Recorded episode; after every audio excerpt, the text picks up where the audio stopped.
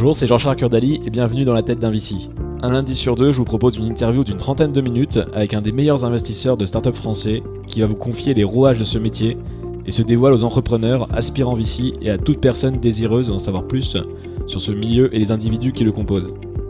Vous pouvez également découvrir mon autre podcast Dans la tête d'un CEO qui a pour but de décoder le job de CEO avec les meilleurs dirigeants de start-up françaises. Et pour recevoir ces deux podcasts chaque lundi, abonnez-vous à ma newsletter personnelle en tapant sur Google Dans la tête de JCK. Allez, c'est fini pour ma promo personnelle et c'est parti pour ce nouvel épisode de Dans la tête d'un VC. A tout de suite.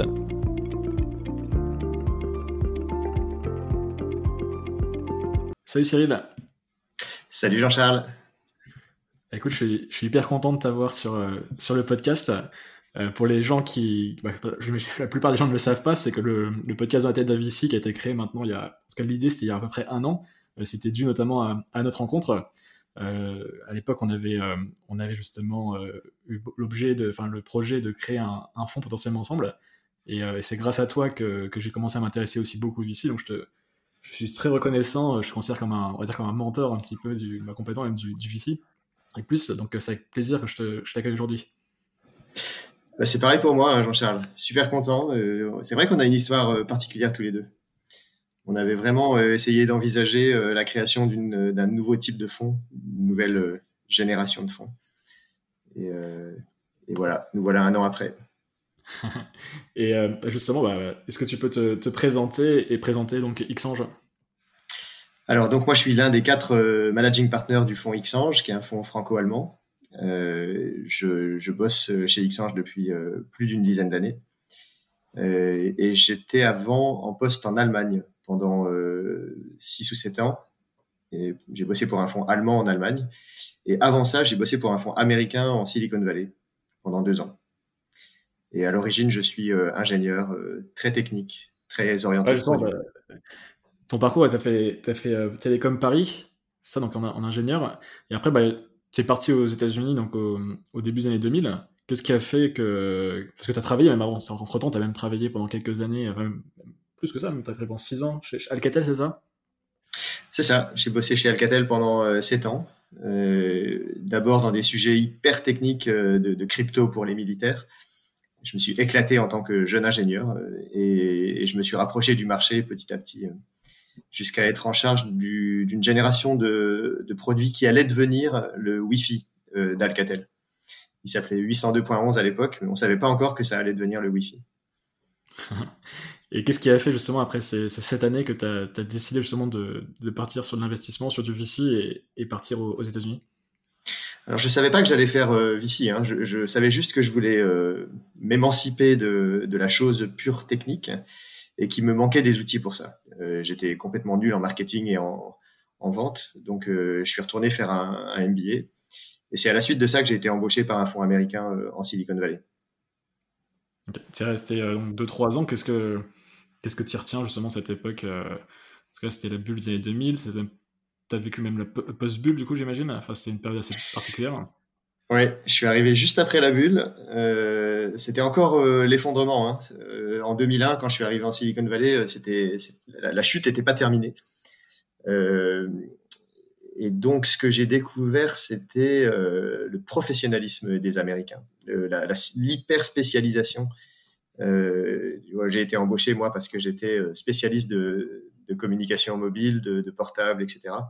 Et c'est exactement pour ça que j'ai été utilisé pendant euh, deux ans. Les Américains étaient beaucoup plus segmentés, beaucoup plus professionnels que, l'industrie euh, VC euh, européenne que j'ai découverte après. Parce qu'après, tu es, resté donc ces trois années, et après tu te retrouves chez euh, DVC en Allemagne. C'est pareil, là, c'était quoi l'opportunité? Là, là, tu passes partner quand tu quand arrives en Allemagne. Qu'est-ce qui... Oui, alors je suis, je suis accueilli en Allemagne en, en 2002-2003 comme un héros qui revient de la Silicon Valley. Euh, c'est un moment de paralysie totale pour le venture euh, européen à ce moment-là. On est tous, euh, enfin l'équipe que je rejoins est hyper intelligente, a parfaitement compris que toute une partie de son portefeuille va s'effondrer. Et donc, moi, j'arrive avec l'enthousiasme de la Silicon Valley et je leur sers surtout à, se, à sortir de la paralysie de, repasser à l'action parce que euh, je, dans ma naïveté de l'époque, je leur explique que, tout est possible. Et, donc, on repasse en mode actif et on fait, jusqu'en 2005, on fait quelques investissements qui vont ensuite devenir des, des super investissements parce qu'ils ont été faits dans bas. Et tu y es resté donc pendant 5 ans. Qu'est-ce que ça se passait comment justement en Allemagne euh, au milieu des années 2000 euh, Comment évoluait l'écosystème euh, startup Toi qui venais en plus des États-Unis avec une autre vision? Il y avait beaucoup de règles d'or qu'on appliquait en Silicon Valley qui n'étaient pas applicables en, Allemagne. Donc j'ai passé une partie significative de mon temps à, revoir les unes après les autres les règles absolues qu'on appliquait en Silicon Valley et à, me poser la question de est-ce que c'est applicable tel quel en Allemagne. Par exemple, on avait, je me souviens qu'on avait une règle sur la, stricte impossibilité d'investir dans des équipes qui comprenaient des liens de famille, euh, mari euh, frères, euh, cousins. Et, ça, pour, la Silicon Valley, c'était non négociable. Alors que j'ai vite découvert qu'en Europe, il y avait de nombreux succès où, il y avait des liens de famille à l'intérieur des équipes et que ça pouvait très bien marcher. Donc j'ai dû mettre de l'eau dans mon vin comme ça sur un certain nombre de règles. Et donc, euh, et après, tu rejoins Xange en, en 2017.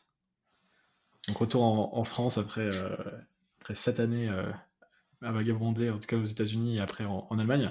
Comment, comment ça se passe justement cette arrivée C'était quoi l'opportunité justement à l'époque de rejoindre ce fonds? Alors, je rejoins Xange et en même temps, j'emmène avec moi une partie de l'équipe allemande qui m'a rejoint six mois après et qui est aujourd'hui euh, la base de l'équipe euh, allemande pour, pour Xange. On a trois personnes aujourd'hui euh, en Allemagne. Bernard Schmidt, qui me rejoint à l'époque, était, était mon alter ego chez, Deutsche Venture.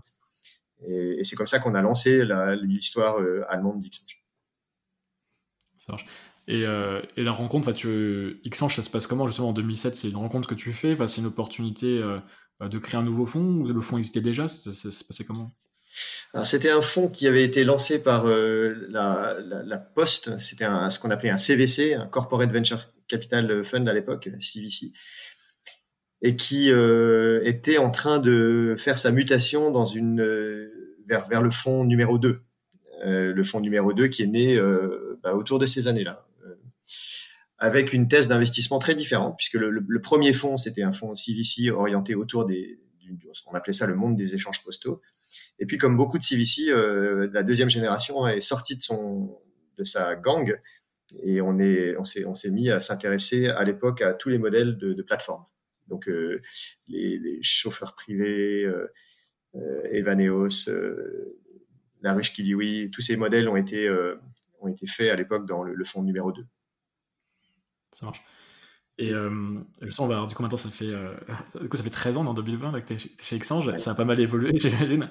Euh, c'est quoi ton rôle chez, chez Exange maintenant et c'est quoi la thèse du, du fonds en, 2020 alors, il y a eu un fonds 3 en 2016, 2016-2017.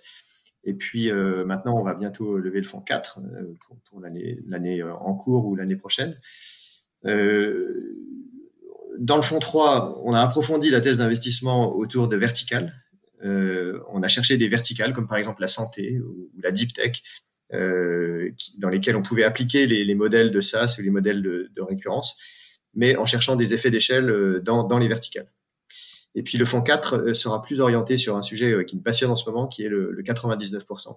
Comment mettre à disposition du plus grand nombre les bénéfices de la tech sujet qui est cher à Marc Andreessen euh, dans son article euh, Time to Build. Euh, c'est dans l'air du temps. C'est ça qu'on enregistre cet épisode à la, vers le, on est le 23 avril qu'on enregistre là. Et Marc Andreessen vient de publier il y a quelques jours It's Time to Build. Justement, bah, on, peut, on peut déjà un petit peu en parler justement de cet article là où, où bah, du coup, Marc Andreessen, pour ceux qui ne connaissent pas, hein, donc le, cofondateur du fonds Andreessen Horowitz, qui a lui-même créé euh, des, super boîtes dans, dans Mosaic dans les années 90, euh, si je ne pas de bêtises. Qu'est-ce que, enfin, justement, cet article, qu'est-ce que t'en, qu'est-ce que t'en dis, qu'est-ce que t'en retiens? Justement, il, il, incite les gens à, pousser à l'action, à s'occuper des, aussi des industries un peu moins tech au final, ou en tout cas plus coûteuses en, capital, pas forcément du software, lui qui a fait l'apologie du, du software en, en, 2011, et ça lui a bien lui en a pris d'avoir mis ça en avant, parce que c'est un des, un des fonds les plus successful euh, au monde aujourd'hui. Qu'est-ce que tu en retires de cette, euh, cet article Oui, alors ça vient effectivement après Software is Eating the World. maintenant, le nouveau motto d'Andreessen, ce serait time to build. et to build what bah, Construire de, de l'infrastructure. c'est vraiment ça le, techniquement parlant, effectivement, il va au-delà du pur software et maintenant il faut construire euh, les infrastructures euh, technologiques de, euh, de l'éducation, de la santé, des transports, etc. mais évidemment, la question qui se pose, c'est OK, mais alors si, si c'est time to build, qu'est-ce qu'on faisait avant? Qu'est-ce qu'on faisait d'autre que construire? En fait, à quoi il veut mettre un terme? Et ça, ça s'inscrit, je pense, dans le contexte très américain de, de, de, la période des années 2020, euh, qui, qui est à la fois euh, une période de division. Donc je pense qu'en fait, le time to build, c'est aussi euh, time to, unite. To, unite hein. Le, moment est venu de se réunir, chers Américains. Je pense qu'il s'en prend beaucoup aux divisions, enfin, les divisions politiques, les divisions sociales dans son article. Et puis, euh, évidemment, ça se met aussi dans le contexte de, de la lutte contre la Chine, l'autre grande puissance qui est en train de, prendre son envol et qui, dans les prochaines années, des prochaines dix années, euh, va probablement passer devant. Donc lui, ce qu'il dit, c'est bon, bah, c'est pas le moment de se diviser, c'est le moment de se réunir. Je pense que c'est aussi un, un, un, mot pour euh, ces fellow Americans euh, de les encourager à, se, à arrêter les, les, les divisions, les, les, querelles de chapelle, les querelles de parti. C'est comme ça que je le lis beaucoup cet article-là. Mais il y a un autre message, moi, qui m'intéresse beaucoup là-dedans, qui est l'idée de de donner accès à Harvard à, non pas à 100 000 personnes, mais à un million de personnes, d'apporter la santé à, à l'échelle, euh, non pas aux happy few, mais à, à, tous. Il y a vraiment ce message de euh, comment on peut euh, apporter les bénéfices de la tech à, aux 99%. Mmh. Et on ça, est dans du service public au final. C'est ça, exactement. D'ailleurs, il parle explicitement des services publics en les encourageant eux aussi à, à s'attacher à des effets d'échelle. Et ça, c'est un message qui nous concerne tous, hein, parce que si la tech reste euh, le bénéfice de peu de personnes, le backlash sera terrible. Donc, il faut effectivement, et ça, c'est vrai en France, dans notre métier d'entrepreneur, d'investisseur, c'est comment faire que la santé devienne accessible à tous pour un prix acceptable, que l'éducation dans son article, Andreessen parle de mettre un tuteur derrière chaque élève. Euh, c'est une autre façon de, parler d'échelle. Il n'y a pas que la tech, hein. il, y a, aussi la communauté qui permet d'obtenir de, des effets d'efficacité. Euh, bon, bah, tout ça, pour, pour Xange, c'est au cœur du, du fond 4. Super. Et, euh, justement, bah, ça que ton point de vue est intéressant. Moi, je me disais, alors c'est complémentaire, je pense, mais il parle aussi de sujets au final qui sont pas toujours tech, comme tu le mentionnais. Et du coup, ça un petit peu. C'était une remise en cause aussi de son modèle. C'est de se dire, au final, on a peut-être construit, on a peut-être aidé à construire certaines boîtes, en fait, euh, qui ont eu des très belles réussites financières, mais qui n'étaient peut-être pas la priorité, on va dire, par rapport aux besoins de notre société. Encore plus, bon, c'est plus facile en même temps d'avoir cette analyse une fois qu'il y a eu une crise, une pandémie comme on peut vivre aujourd'hui, qui a, qui a deux ans. Je pense que ça remet en cause aussi, euh, bah, ils se remettent en cause aussi, je pense, des gens comme Marc Andreessen, de voir sur quoi ils veulent se concentrer ces, ces dix prochaines années. Mais. Euh, ouais, toi, tu as, lu. Je suis pas sûr d'avoir lu la même autocritique que, que toi dans son article. Euh, je pense des critiques, mais j'ai l'impression qu'il. En tout cas, bah, je sens pour. Euh, on, on parlera, d'autres choses aussi après, on peut passer 10, minutes sur ça, mais euh, il, y a, il y a un contre-article de Ben Thompson justement qui remet un peu en cause. Voilà, le, le, justement, tu as, écrit Software is eating the world. Alors euh, maintenant, tu reviens un petit peu, pas, pas l'opposé, mais il y a une remise en cause aussi euh, qui, peut, qui peut se faire.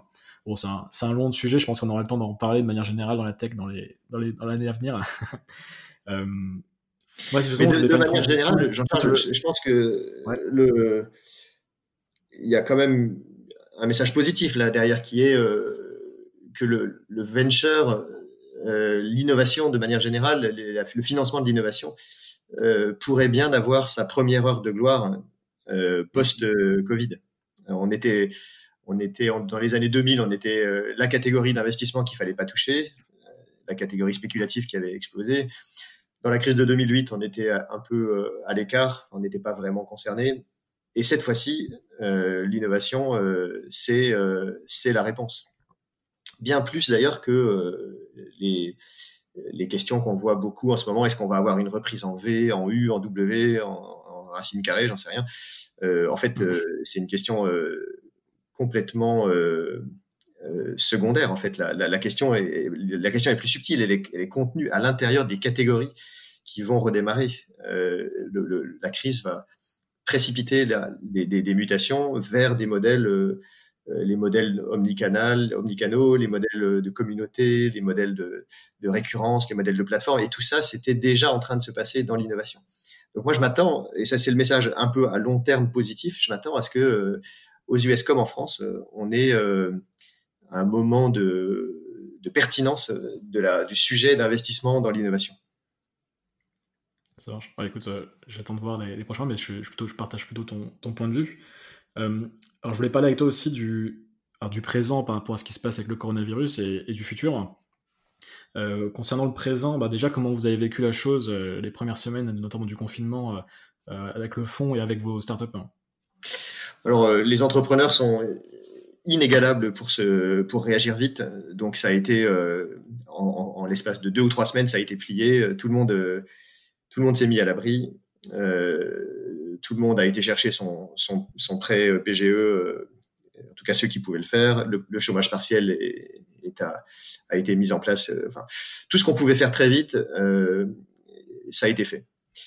Et maintenant, on est un peu dans une ambiance de veillée d'armes où chacun attend de savoir ce qui va vraiment se passer pour de vrai, hein, puisque jusqu'ici c'était juste de la, protection de principe. C'est vrai que les chiffres d'affaires se sont euh, pas mal euh, euh, transformé parce qu'en fait, il y a aussi ceux qui, bénéficient de la crise, mais la, première partie est terminée. Donc maintenant, tout le monde attend la vague et personne ne sait exactement quelle sera sa hauteur et, quelle sera sa nature. Mais le, moment est, est, un peu inquiétant et en même temps, ce que j'observe, c'est que les entrepreneurs fidèles à leur habitude, sont euh, capables, dans l'incertitude, de continuer à agir. C'est une grande qualité, en fait, de ne pas se, sentir euh, condamné à la paralysie parce que euh, l'incertain est, à un niveau extrême. Donc, dans, dans, les immenses qualités que j'apprécie chez les entrepreneurs, il y a, celle-là, qui est de, de, rester en, en, mouvement, de continuer à agir, même peut-être d'agir encore plus, euh, au moment où euh, le niveau d'incertitude est, paroxystique. Et par rapport au, VC, tu me disais justement que tu avais pas mal parlé avec des, des VC américains.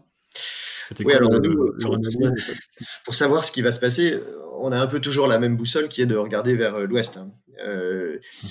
Est-ce que il est probable que ce qui se passe aux US et dans une certaine mesure en Chine présage de, de, ce qui va nous arriver. Donc eux ont réagi avec euh, beaucoup de, virulence hein, euh, et, il y a beaucoup plus de chômage, beaucoup plus de licenciements euh, aux US qu'en France. Euh, c'est la réaction court terme. En général, ils rebondissent aussi beaucoup plus vite.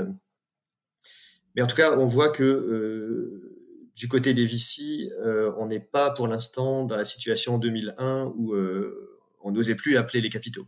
Donc pour l'instant, la crise est, est moins moins violente, euh, dans le sens où les appels de capitaux continuent à, bien se passer pour les, les VC européens, comme, comme je, je, je, le suis. Dis appels de capitaux, c'est-à-dire pour lever des fonds pour les VC, ça?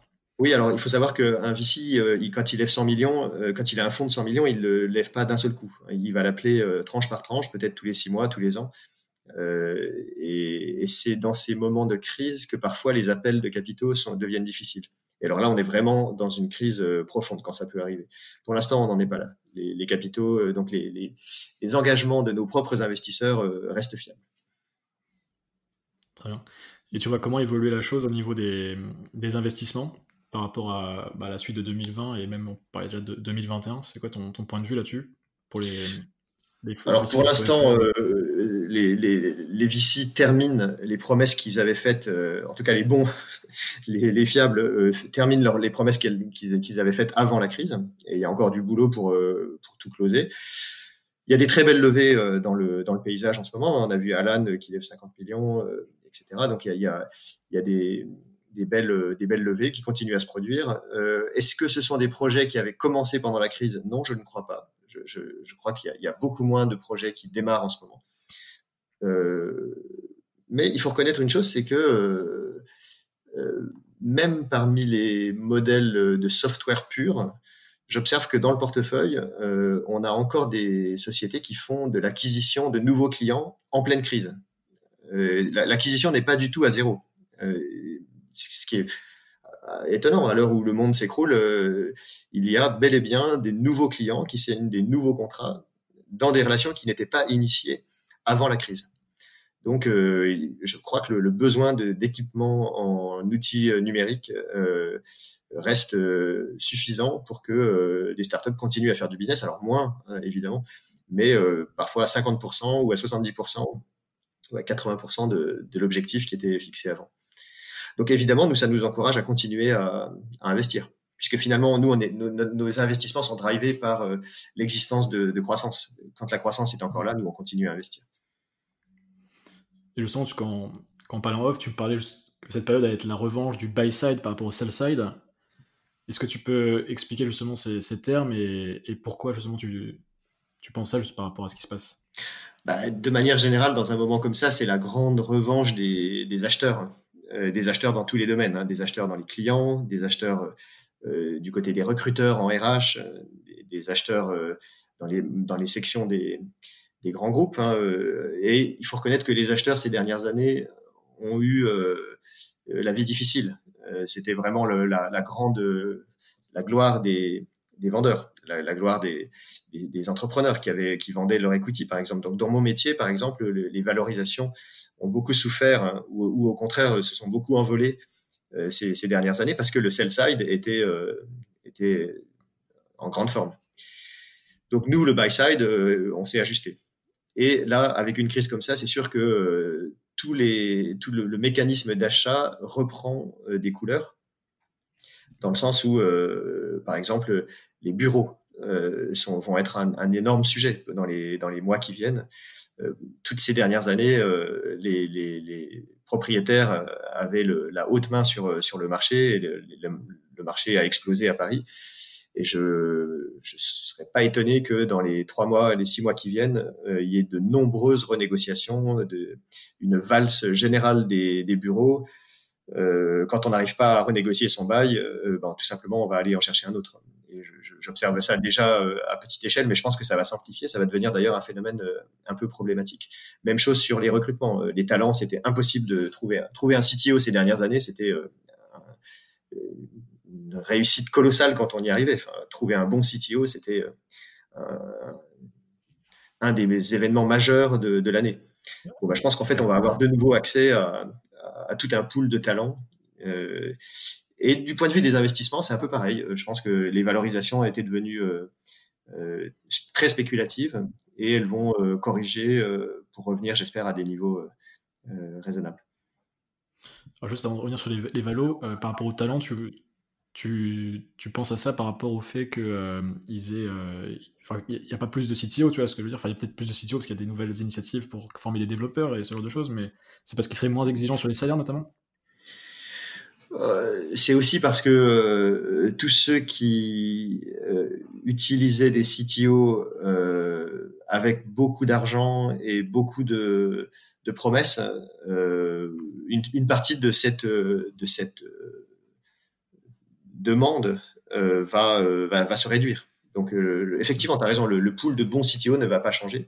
Par contre, la demande qui est devant va, va, légèrement corriger. Ok. Et, au niveau des valos, donc, on peut supposer donc, que pour les entrepreneurs, les valorisations seront moins élevées sur les, sur les différents tours. Est-ce qu'on peut s'attendre aussi à moins d'investissement au-delà de la valorisation, le fait que les, moins, les VC fassent moins de deals? Oui, je pense que euh, les, dilutions vont rester sensiblement les mêmes. D'ailleurs, les dilutions étaient restées les mêmes à la hausse. Hein. Euh, en gros, un tour. c'était mécanique, c'était juste. Ouais, c'est ça. plus gros et... Euh, si on dit que la dilution reste grosso modo la même, 20-25% en série A, dire que la valorisation diminue veut dire mécaniquement que la taille du ticket d'investissement diminue légèrement. Ça ne va pas non plus s'écrouler, hein, mais ça, va, ça va peut-être corriger de 10-20%. D'accord. Donc tu verrais plus des diminutions euh, de coût de, valo et donc de, taille de tour plutôt que, du nombre d'investissements effectués. oui, oui, je pense que la, mécanique veut que dans un fonds de série A comme ceux dont, je m'occupe, euh, on fasse sensiblement le même nombre d'investissements la même répartition du risque pour chacun des fonds. Donc, je ne m'attends pas à ce que ce paramètre-là évolue significativement. D'accord. Et justement, ça fait penser à un autre sujet dont on a souvent parlé ensemble, c'est le, le, le, VC platform. Euh, justement, on va parler de Marc Andreessen avec son fonds qui est, qui est un des précurseurs là-dessus. Est-ce que tu peux expliquer justement déjà ce que le, le VC platform Alors, euh, il y a plein de façons d'en parler, mais euh, dans la bouche d'un VC comme moi, je, raconte l'histoire comme ça. En fait, les VC ont, cherché à, toujours à avoir accès aux meilleures équipes d'entrepreneurs. Et ces dernières années, euh, plutôt que de payer de plus en plus cher pour avoir accès euh, aux meilleurs entrepreneurs, euh, on, a développé, nous avons développé en tant que profession un outil alternatif qui était d'apporter pas seulement des valorisations plus élevées, mais aussi des services. Donc une sorte de d'approche qualitative à l'investissement. Et une façon de le développer, c'est d'avoir ces, ces, équipes très nombreuses chez André Horowitz de, de, prestataires de services qui sont payés par le fonds. Et ça, c'était une réaction, c'était une des nombreuses réactions des VC pour essayer d'éviter euh, d'entrer dans une, pure compétition de prix. Euh, c'était une façon de modérer la, compétition sur le prix. En investissant euh, du coup de l'argent, non pas dans les valorisations, mais dans leur, leur, propre plateforme de services, de consacrer 10, 20, 30% du PNL de leur société de gestion à, cette plateforme de service. Alors ça a commencé aux US, mais ça s'est propagé euh, très vite dans, le monde. C'est probablement la plus grosse évolution du métier de VC ces, ces, cinq ou ces dix, dernières années. Et maintenant, euh, nombreux sont les VC euh, français qui, qui, ont leur plateforme de service, et Xange en fait partie. Évidemment, au moment où la, le rapport de, de force se, se, renverse un peu entre la demande et l'offre, euh, on va pouvoir vérifier quel était le degré de sincérité de, euh, des VC euh, dans leur, euh, dans leur création de plateformes de services, puisque le, besoin va être moins vigoureux d'avoir une, une, plateforme pléthorique. Donc, ce que je m'attendrais à, observer, c'est, je pense que c'est quand même un phénomène irréversible, c'est-à-dire la recherche de qualité d'investissement des VC va rester mais je m'attendrais à, voir refocaliser, je m'attendrais à nous voir refocaliser nos plateformes de services sur des sujets qui passent à l'échelle. Et là aussi, euh, c'est une évolution qui va euh, tout simplement toucher les VC comme tout le reste de l'industrie. Euh, il y avait dans nos plateformes de services des services qui étaient purement organisés par de l'humain, one by one. Et ça, je m'attends à ce que ce soit probablement destiné à se réduire et puis, en, revanche, il y avait des mécanismes, euh, par exemple, fondés sur la communauté ou sur, des outils qui, eux, passent très bien à l'échelle et pour lesquels euh, l'efficacité euh, pour un euro investi peut être beaucoup plus grande. Et ça, je m'attends à ce que ce soit, au contraire, ça devienne de plus, de plus en plus important dans nos propres plateformes de services. Et justement, par rapport à la, bah, le, la plateforme servait aussi à se différencier. Et euh, est-ce qu'il y aura autant besoin de se différencier dans un, dans un marché, justement, tu disais, où le rapport de force se, réinverse euh, certainement? Pour le, Est-ce que le VC a besoin de se différencier euh, comme il a besoin de se différencier ces dernières années? Bah, Je crois que le besoin de différenciation va rester. J'espère d'ailleurs qu'il va rester. Ça veut dire que tout l'écosystème reste bien en place et que la compétition entre euh, reste reste forte. C'est à l'avantage aussi de, de tout l'écosystème. Euh, par contre, je pense que on va chercher nous aussi les VC à avoir euh, le rendement maximum sur les euros investis dans la plateforme. Et c'est pour ça, je pense qu'on va aller vers les parties de la plateforme qui sont les plus industrialisables, si tu veux, les, parties mmh. qui sont les plus capables de passer à l'échelle. Très clair. Je voulais parler avec toi aussi de, bah, de l'après. Alors, c'est pas l'après-crise, que la crise, elle va continuer, elle va être latente, euh, elle va pas s'arrêter après le confinement, euh, mais plutôt bah, l'après-confinement, et peut-être même, on peut même séparer en deux phases. Mais tu disais justement que ça, le plus simple, entre guillemets, c'est quand même de gérer ce que tu me disais, l'actuel, enfin le, présent, euh, se mettre dans une situation de, de préservation, de réduction du cash burn, ce genre de choses, et que ça va être plus difficile, en tout cas, la vérité, ça va être plutôt l'après, euh, qu'est-ce que tu voulais dire par là, justement, de dire que le, comment, on va voir justement comment les boîtes vont naviguer dans un monde euh, bah, qui sera plus le même euh, C'est quoi ton point de vue là-dessus? Quels sont les enjeux que vont avoir les startups dans les, les 6 à 18 prochains mois?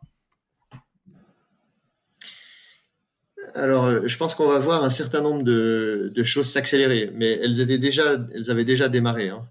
je pense que les modèles de récurrence vont, vont devenir une obligation absolue. même le repeat va être. les modèles de repeat sont légèrement différents des modèles de récurrence.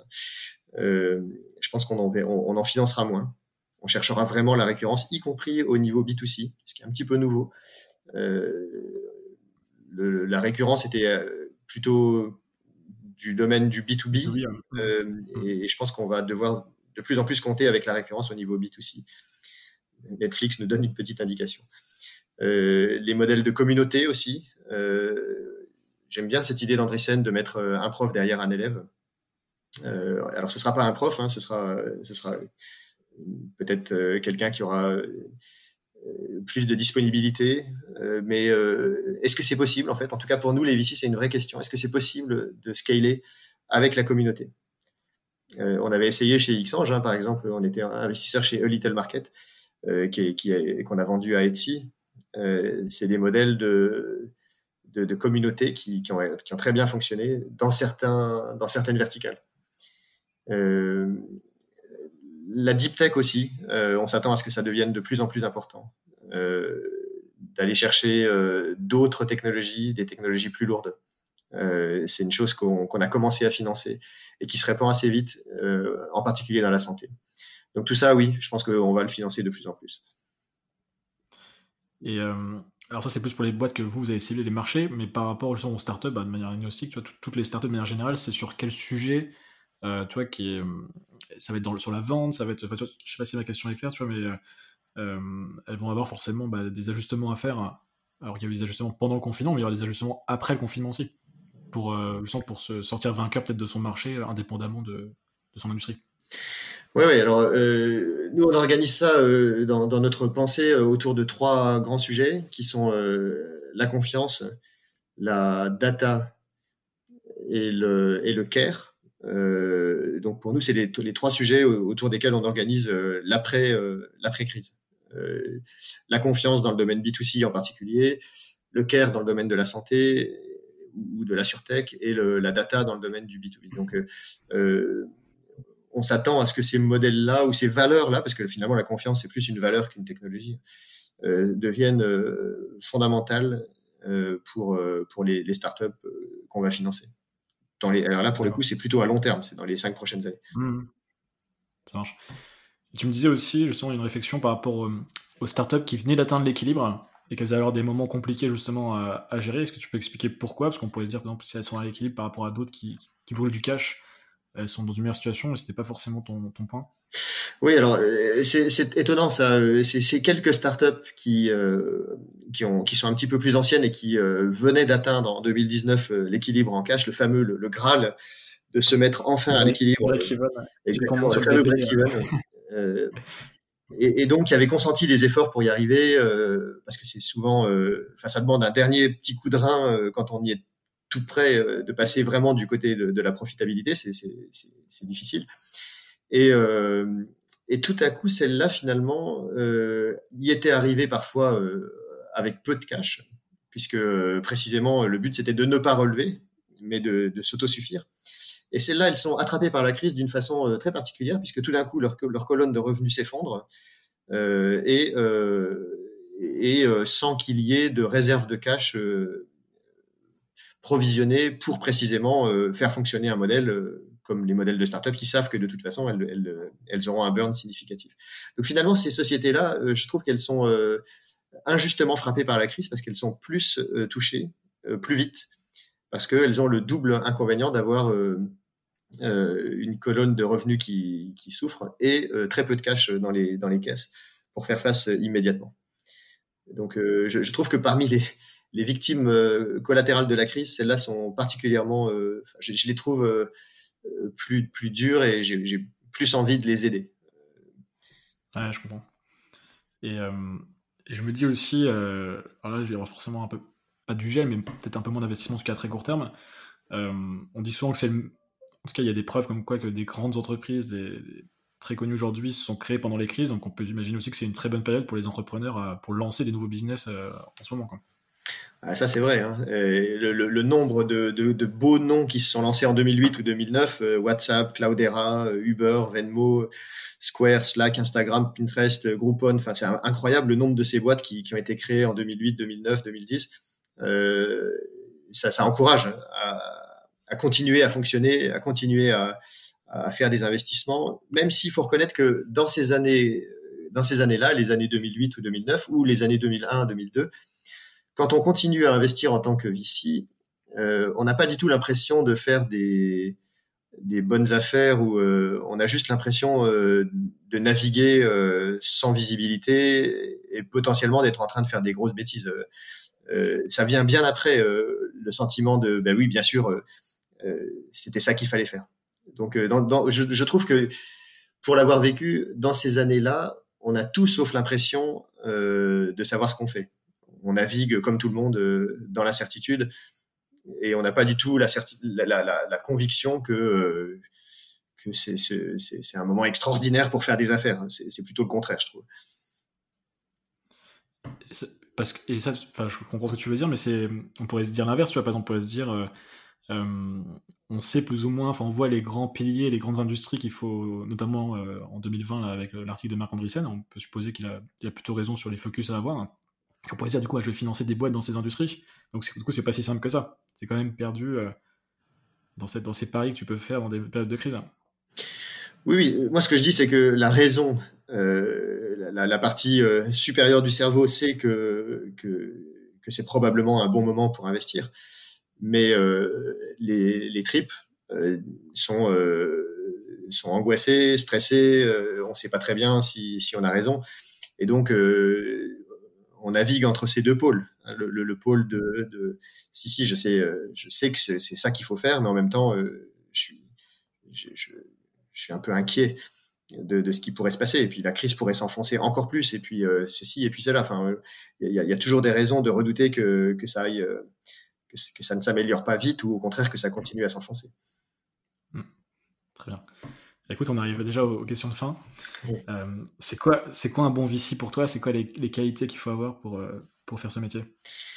Alors, je crois qu'il faut d'abord avoir une profonde euh, admiration pour les entrepreneurs. Sinon, on a du mal de rester longtemps dans ce métier. On, peut le faire quelques années, mais il faut, je, je, trouve, moi, en tout cas, ça m'aide d'avoir cette espèce d'admiration sincère pour, pour les pour les entrepreneurs et l'entrepreneuriat, le, fait de se mettre en action le Time to Build d'Andreessen, qui est d'ailleurs lui-même un entrepreneur.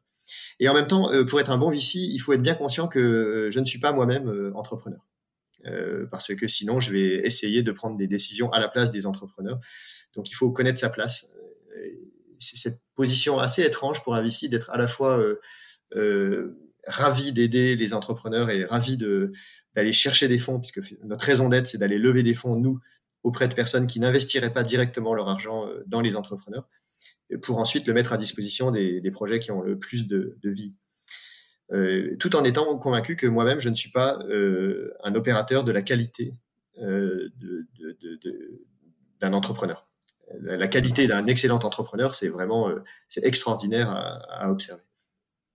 Voilà. Puis par ailleurs, il faut, je crois, dans nos métiers, avoir un, regard sur le long terme, euh, sur euh, un peu plus que les entrepreneurs finalement. Une de nos qualités, c'est d'observer euh, l'horizon un tout petit peu plus loin que, les entrepreneurs, puisque eux sont dans l'exécution, souvent à 6 mois, 12 mois, et nous, un de nos rôles, c'est de regarder un petit peu au-delà pour essayer de deviner ce qui sera ce que j'appelle moi des bons sujets, c'est-à-dire des sujets qui resteront vivants dans 5 ou dans 10 ans au moment où on sortira euh, de, nos investissements, puisque en moyenne, on garde nos investissements entre 7 et 8 ans.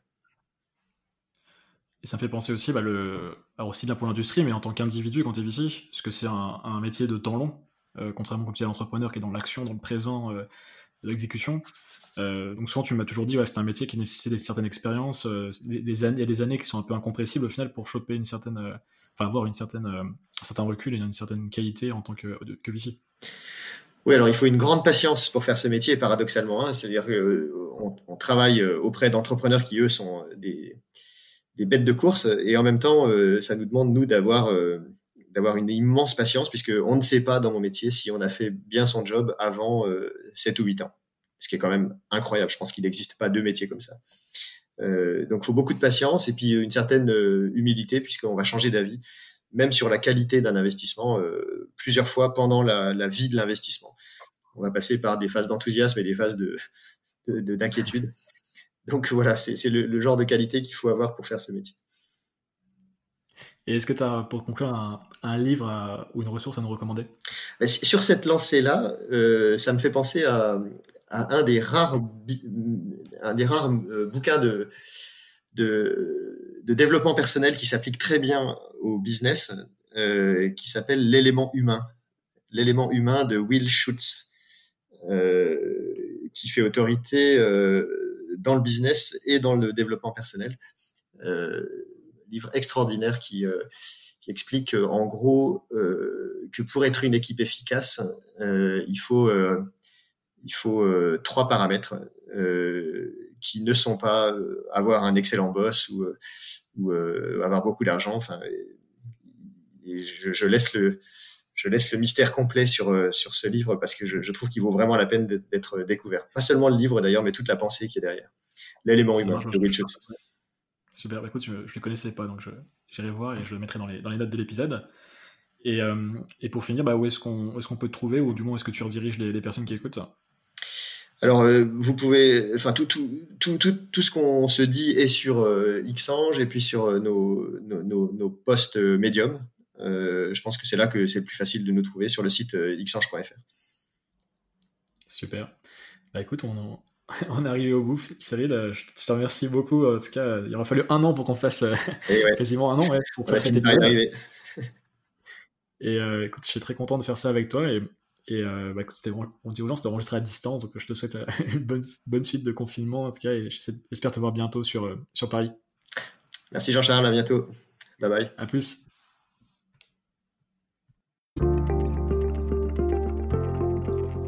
Merci d'avoir écouté cet épisode de Dans la tête d'un Vici.